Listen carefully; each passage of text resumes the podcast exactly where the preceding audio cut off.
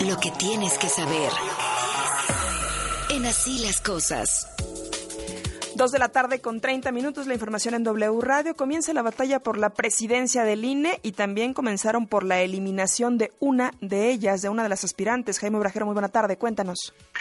¿Qué tal, Arelia? Así es, hace apenas unos cuantos minutos el Comité Técnico de Evaluación, que va a calificar los perfiles de los aspirantes a consejeros del INE, dio a conocer la lista definitiva de los que son aspirantes a consejeros electorales y que cumplieron con todos los requisitos para participar en este proceso de selección.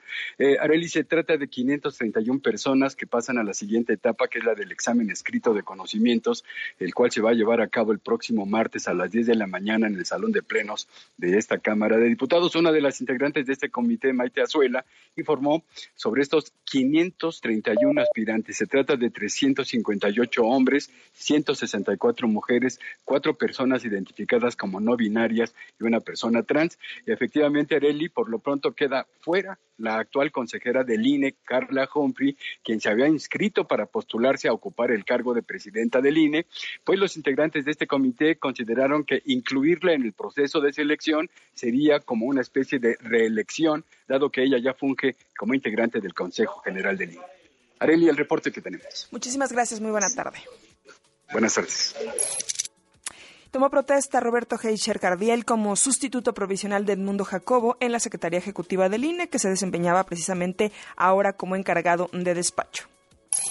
El expresidente del INE, Luis Carlos Ugalde, dijo que en este momento el Instituto Nacional Electoral sí requiere de un trabajo como el de Edmundo Jacobo en la Secretaría General, quien fue el primer despedido a la entrada en vigor del Plan B. Lo conozco, eh, tengo la mejor opinión profesional de él. Creo que es una figura que ha sido fundamental para el desempeño del INE en los últimos 15 años. Un funcionario sí puede, eh, debe continuar y debe tener la experiencia acumulada.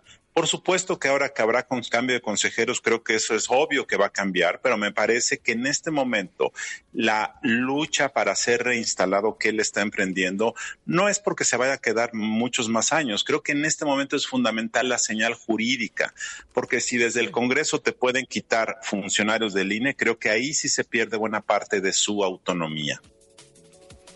Dijo que es saludable el cambio, pero debe hacerse en cuanto se nombre al nuevo presidente del INE. Aseguró que hoy nos enfrascamos en el caso del secretario ejecutivo cuando ya comenzaron los efectos del plan B y deberían estarse concentrando en el proceso del 2024. Dijo que la Corte tiene presión y que esto complica también la operación del instituto.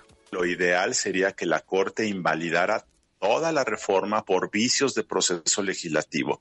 ¿Es posible? Sí es posible. ¿Hay razones? Sí las hay. El gran problema es que se requieren ocho votos de once y ese número no es fácil de conseguir. Víctor Sandoval, muy buena tarde, cuéntanos. Así es, Arely, informar que sigue investigando la Fiscalía de Justicia del Estado de México esta explosión en un cajero automático en el municipio de Lorrey La Paz, en la zona de San Miguel Tecamachalco, en la calle 20. No causaron daños al contenedor blindado, únicamente rompieron los vidrios, se eh, dañó también parte de lo que es este cajero, pero no lograron robar. Aparentemente, simplemente se trató de un eh, artefacto de fabricación casera, lo que causó estos daños. Esto ocurrió en la madrugada, la sucursal fue cerrada y vigilada por la Guardia Nacional en la entidad mexiquense. El reporte que tengo. Buena tarde. Hasta luego.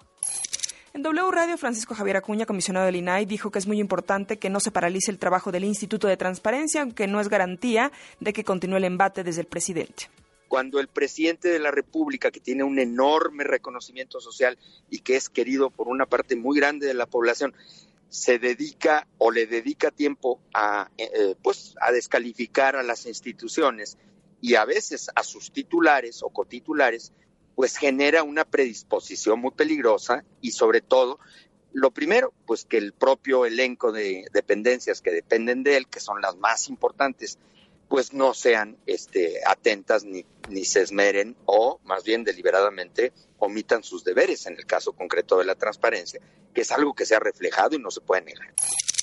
Ya sabe que nosotros amamos los regalos y cuando es viernes más, sobre todo para que usted haga agenda de la próxima semana. Tenemos pases dobles para el cine, para la función especial del lunes 6 de marzo de la película Manto de Gemas. Esta película se estrena el 9 de marzo, pero usted podrá disfrutarla desde el lunes 6. Muy sencillo ganar aquí en W Radio 55 51 66 8900. Se lo repito, 55 51 66 8900. Por supuesto, lo invitamos a que a través de las redes platique sobre Manto de Gemas y de Somos Piano, quienes nos regalan estos boletos para que usted disfrute este próximo 6 de marzo a las 7 de la noche en Cinemex Reforma 55 51 66 8900. Está aquí la información, Carlos.